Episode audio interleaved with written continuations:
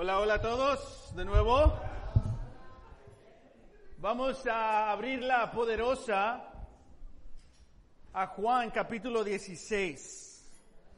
Juan capítulo 16. Mi nombre es Martín Chaires y estás visitando con nosotros. Mi esposa y yo tenemos el privilegio de servir co, como pareja aquí de ministros de tiempo completo en la iglesia, en la iglesia El Mensaje. Actualmente estamos en una serie llamada Al Futuro, pero más importante, como iglesia en los últimos tres, cuatro meses, hemos est estado estudiando el Evangelio de Juan. Estamos tratando de entrar en este mundo del Evangelio de Juan para así descubrir más cosas, más específicas, más profundas quizás, más prácticas para nuestra relación con Dios. You know, in the last three or four months, we've been just dwelling and studying out the Gospel of John. And so every sermon has been about the Gospel of John. The Bible is one of the most quoted books in the world, but at the same time is one of the least read. Uh, la Biblia es uno de los libros más citados en el mundo, pero al mismo tiempo no son los libros menos leídos. Y la mayoría de nosotros podemos aprender de la Biblia basado en citas en lugar de lo que en realidad, en realidad dicen. It's so easy for us to just hear quotes from the Bible but never really read the Bible ourselves. And so we're all in danger of believing something that's actually not, not there. Uh, bueno, vamos a, a comenzar. Uh, bueno, a, anoche tuvimos el taller de padres, uh, que fue un tiempo muy especial. Tuvimos ahí tres clases una para los padres que tienen hijos de 0 a 5, otra para los clases que tienen hijos de primaria a, a, a, middle school y la tercera clase para los padres que tienen hijos en high school. Uh, pero fue increíble no ver diferentes personas uh, que tienes todo en común con ellas, ¿no?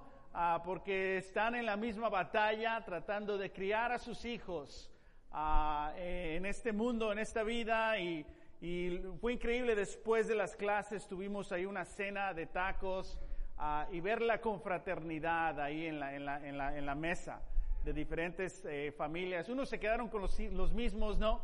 Uh, pero otros conocieron otras personas, pero uh, la idea en el taller era eso, que después de la cena conozcas a otras personas que están en la misma etapa de vida como tú. Amén. Uh, pero fue un tiempo muy, muy especial. Uh, el primero, esperemos, de, de muchos. Bueno, vamos a orar para nuestro sermón de hoy. A la conclusión del sermón vamos a tomar comunión. Let's pray. Padre, venimos ante ti porque queremos darte lo mejor de nuestra atención. Queremos estar presentes porque tú eres el Dios que siempre está presente. Ayúdanos, Señor, a reconocer tu presencia, tu fidelidad. Ayúdanos a descubrir algo nuevo que estás haciendo en nuestras vidas, en nuestra fe, en nuestra iglesia, en tu iglesia. Ayúdanos, Padre, a descubrir más y más lo que es tu futuro preferible para así poder tomar decisiones de fe y poder participar en tu futuro preferible. Te pedimos todo esto en Jesús. Amén. Amén. Juan capítulo, capítulo 16. Que no te asuste esta pantalla, no hay mucha información. Pero en el capítulo 16, ahí comenzamos eh, el principio de un discurso, pero básicamente en el Evangelio de Juan, del capítulo 16 al capítulo 21, es como otra sección. ¿Ok? Y del capítulo, uh, de, estos capítulos, perdón, del 13 al 21, uh, hay siete diferentes secciones en esa etapa del, del Evangelio, ¿ok? Y comienza con la última cena antes de la cruz, el lavado de los pies y el discurso de qué? De despedida. Entonces, la primera sección es del capítulo 13 al capítulo 16. Y las demás, eh, 2 al 7, no vamos a enfocarnos en ellas ahorita, tal vez en otro tiempo, pero es importante entender el contexto de lo que vamos a estudiar hoy. El contexto es de que Jesús tiene una última cena con sus discípulos, consciente de que viene la cruz, En esa misma cena, Él le lava los, los pies a sus discípulos y hay un diálogo, hay un discurso ahí entre ellos tan profundo. Tenemos la imagen de que sí le lavó los pies, pero, pero hay algo más profundo ocurriendo en esa escena. Se continúa la conversación al capítulo 14. En el capítulo 14 Jesús empieza a hablar más sobre el Espíritu Santo, empieza a hablar más de que va a haber persecuciones, y Jesús les asegura que a pesar del pase lo que pase, Él tiene un cuarto preparado para ellos. Porque si te pones en los, en los pies lavados de los discípulos, ¿no? Y te acaba de decir tu líder que viene un tiempo muy oscuro y doloroso.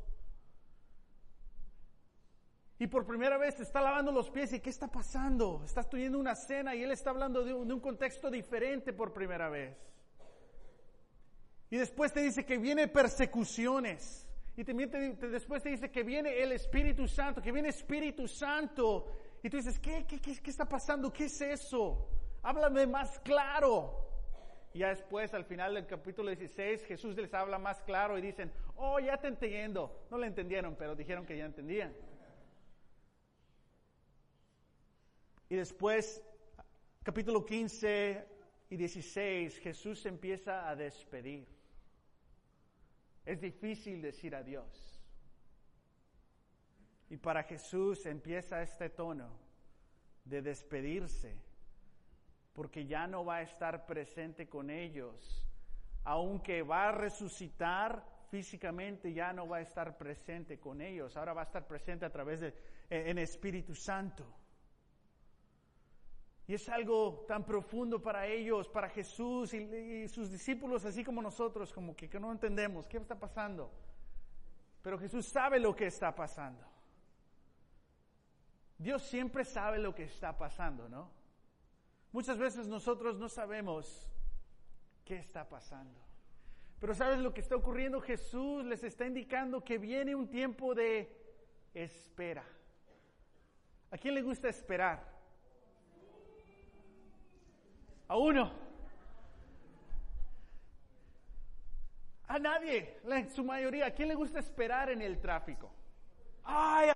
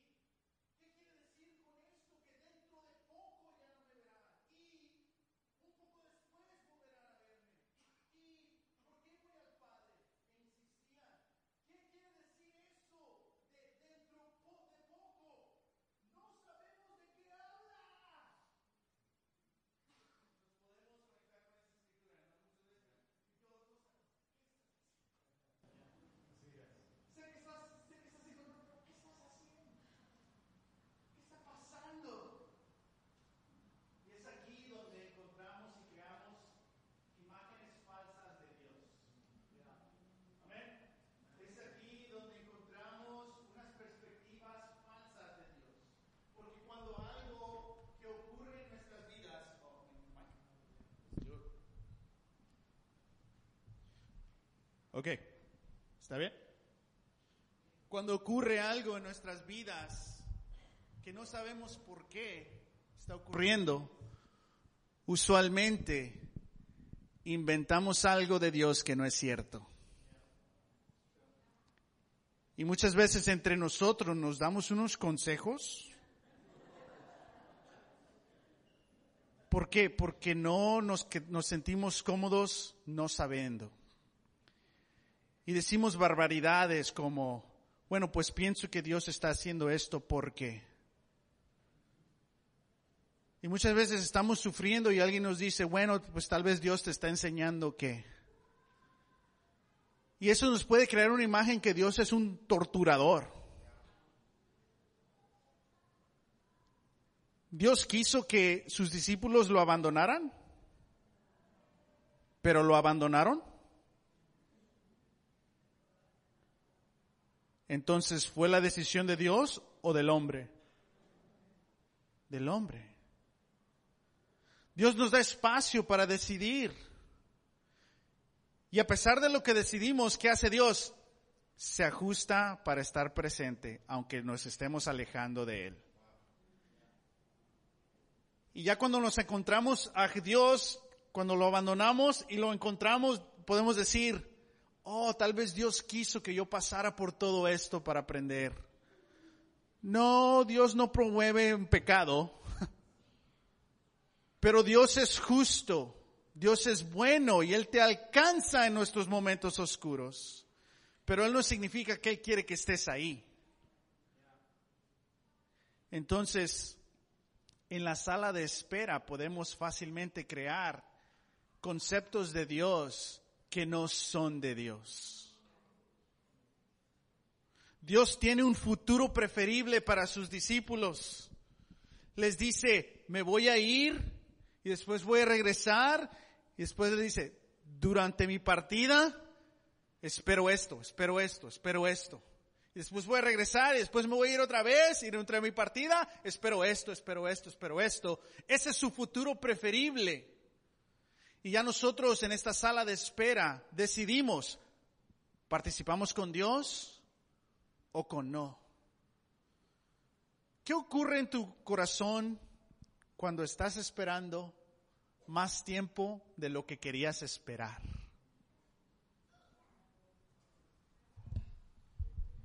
¿Qué ocurre? Y es ahí donde en nuestra ansiedad, en nuestro miedo, comenzamos a pensar unas barbaridades. Y después las comenzamos a hablar. Y después comenzamos a buscarlas físicamente. Porque en la sala de espera o vamos a confiar en Dios o no. Entonces hay gran tensión en las salas de espera, ¿no? Vamos al versículo 23, dice, en aquel día ya no me preguntarán nada. Ciertamente les aseguro que mi Padre les dará todo lo que le pidan en mi nombre hasta ahora no han pedido nada en mi nombre. Pidan y reciban para que su alegría sea completa. Igual no le están entendiendo a Jesús de lo que está hablando. El versículo 25 continúa, dice, les he dicho todo esto por medio de comparaciones, pero viene la hora en que ya no les hablaré así sino que les hablaré claramente acerca de mi Padre. En aquel día pedirán en mi nombre. Y no digo que voy a rogar por ustedes, y les digo que voy a rogar por ustedes al Padre, ya que el Padre mismo los ama, porque me han amado y han creído que yo he venido de parte de Dios. Salí del Padre y vine al mundo Ahora dejo de nuevo al mundo y vuelvo al Padre. Ahora sí, estás hablando directamente, sin vueltas ni rodeos, le dijeron los discípulos. Y podemos ver que sabes todas las cosas y que ni siquiera necesitas que nadie te haga preguntas. Por eso creemos que saliste de Dios. Hasta ahora creen en mí, me creen, contestó Jesús. Miren que la hora viene y ya está aquí, en que ustedes serán dispersados y cada uno se irá a su propia casa y a mí me dejarán solo. Sin embargo, solo no estoy porque el Padre está conmigo. Yo les he dicho estas cosas para que en mí hayan paz. En este mundo afrontarán aflicciones, pero anímense. Yo he vencido al mundo. El contexto de esa escritura que leímos tres diferentes versiones, el contexto es de que Jesús está despidiendo físicamente, de que Jesús los está preparando para esta partida, pero aunque Jesús va a, regresar, va a haber otra partida, los está preparando para que tengan vida durante las salas de espera. Igual nosotros, parte de animarnos, e imitar a Jesús y vencer al mundo es saber reflexionar cuando Dios nos dé salas de espera. Es saber evaluar nuestra conciencia, es saber evaluar nuestra, nuestra vida, evaluar nuestras relaciones, evaluar nuestras decisiones para así poder tener, tener vida. ¿Cuál es tu sala de espera ahorita? ¿Qué tensión hay en tu sala de espera? Tal vez tu sala de espera es lo que está pasando en la iglesia. Tal vez tu sala de espera es algo más personal, tal vez en tu familia, tal vez escuchar un resultado de un análisis de salud de un miembro de tu familia o de ti, no sé. Tenemos salas de espera. Dios nos habla y nos anima durante las salas de espera. En la sala de espera, la imagen no es, estoy esperando que se abra la puerta para participar con Dios. O la sala de espera no es de que estoy esperando a que llegue Dios. ¿Dónde está Dios en la sala de espera? En la sala de espera. Contigo ayudándote a reflexionar, ayudándote a orar, ayudándote a tomar decisiones.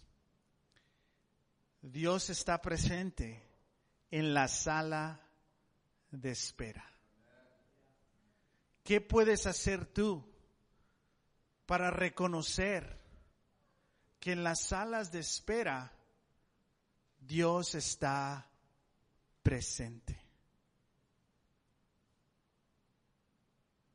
Uno, práctica muy simple es, quita las distracciones para que puedas ver, observar y reflexionar. Amén. Vamos a un poquito atrás. Versículo 20 dice, ciertamente les aseguro que ustedes llorarán de dolor mientras que el mundo se alegra. Se podrán tristes, pero su tristeza se convertirá en alegría. Dice, la mujer que está por dar luz siente dolores porque ha llegado su momento. Pero en cuanto nace la criatura, se olvida de su angustia por la alegría de haber traído al mundo un nuevo ser. Mamá, ¿te acuerdas? Papá, ¿te acuerdas? Algunos de nosotros estamos desmayados. Ese dolor que siente la mujer antes de dar la luz. Dice que la sala de espera es muy similar. Hay incomodidades. Hay dolor, ¿no? Pero hay una espera de algo nuevo. Una nueva vida. Para los padres, ¿recuerdas cuando abrazaste a tu primer hijo tu primera hija por primera vez? Esa conexión, ese momento de, no hay palabras para explicarlo. Va a ser un poquito de lo que vamos a sentir cuando finalmente estemos en la nueva era totalmente. Pero ahorita somos una, iglesia, somos una gente de fe con dolores, porque va, se va a dar la luz, el cumplimiento de todas las cosas. Y estamos en espera, pero no es tiempo perdido. Amén. Hay dolores, pero no, es, son, son, no son dolores en vano, no son sufrimientos en vano, son sufrimientos que van a llegar a una nueva vida. No sé tú, la mayoría de los sufrimientos en mi vida no son por causas de Dios, no son por mis decisiones de fe. La mayoría de dolor en la vida son por las malas decisiones de Martín Jiménez Chaires. Aunque siempre le echaba la culpa a alguien más, ¿verdad? Pero era mi decisión. ¿Por qué sufres tú? ¿Sufres por tus malas decisiones? De eso no está hablando Jesús. Ese no es el tipo de sufrimiento que está hablando. Está hablando del sufrimiento de tratar de cambiar tu vida, de tratar de alinear tu, ser a participar en la vida con Dios. Y hay grandes dolores tratando de vivir la vida que Dios requiere, que Dios manda. Hay gran sufrimiento, pero es un sufrimiento con propósito. Hay un sufrimiento que lleva a buena, a una nueva vida. El ser abierto, el ser abierto de las oscuridades de nuestra conciencia que no le hemos contado a nadie, es incómodo, duele de cierta manera, pero al mismo tiempo hay un buen resultado de vida. Pero no llega la vida sin ciertos sufrimientos. Tenemos que aprender a sufrir en la sala de espera de acuerdo a Dios. Amén este lenguaje de la mujer a dar la luz, Jesús le está dando eco. Tiene un eco del Antiguo Testamento. Porque el Antiguo Testamento, cuando el pueblo de Dios se había alejado de Dios, Dios los mandó al exilio, a un tiempo de sufrir, pero un sufrimiento que tenía gran propósito. Y en Isaías 21.3 habla de estos dolores que tiene la mujer antes de dar la luz. Igual en 26, 17. Igual en a, 13, 8. Es decir, Jesús está poniendo en contexto, discípulos les dice, su sufrimiento no es solo de ustedes, ahora están participando en el sufrimiento de toda la gente de Dios. Y para nosotros, si decidimos participar en la vida de Dios, vamos a tener ciertos sufrimientos, ciertas agonías, ciertos dolores, pero vamos a participar en los sufrimientos de todo históricamente el pueblo de Dios. Te comparto esto para que en tus salas de espera tengas en perspectiva de que no solo es tu vida, pero que estás participando con toda la gente que ha seguido a Dios históricamente. Y que la conclusión final es una nueva, nueva vida. Entonces no hay que tenerle miedo al futuro. Aunque nos sentimos incómodos y estamos sufriendo, pero si estamos con Dios, nuestro sufrimiento tiene un propósito. Amén. Y gran parte de este sufrimiento no está hablando necesariamente, aunque lo puedes aplicar, de tu sufrimiento personalmente. Está hablando del sufrimiento de los doce. En reflexión del sufrimiento de todo Israel. Este tipo de sufrimiento es sufrimiento comunitario. ¿Sí me explico? Que cuando vivimos en la comunidad de Dios, sufrimos juntos. Estamos en sala de espera juntos. Sí, puedes tener tu propia sala de espera en cosas personales, pero también hay otra sala de espera, de la cual está hablando más directamente las escrituras, que en una comunidad de fe. Como iglesia estamos en ella actualmente. Hay que tratar de reflexionar, hay que tratar de disfrutar, hay que tratar de poner nuestras emociones y miedos a un lado y decir, ¿qué está haciendo? ¿Qué está haciendo Dios? La complicación para Jesús aquí es difícil decir adiós. Pero consciente de que algo nuevo, algo nuevo viene. Vamos a orar por la comunión ahorita, conscientes de que nuestra vida en general es una sala de espera. Esperamos la llegada de todo el reino pero estamos en espera, pero no es tiempo muerto, es tiempo de vida. Amén. Podemos tener relaciones del reino actualmente. Podemos tener vida del reino actualmente, aunque no está aquí completamente. Y todo es posible por la muerte y la resurrección de Jesús. Oremos.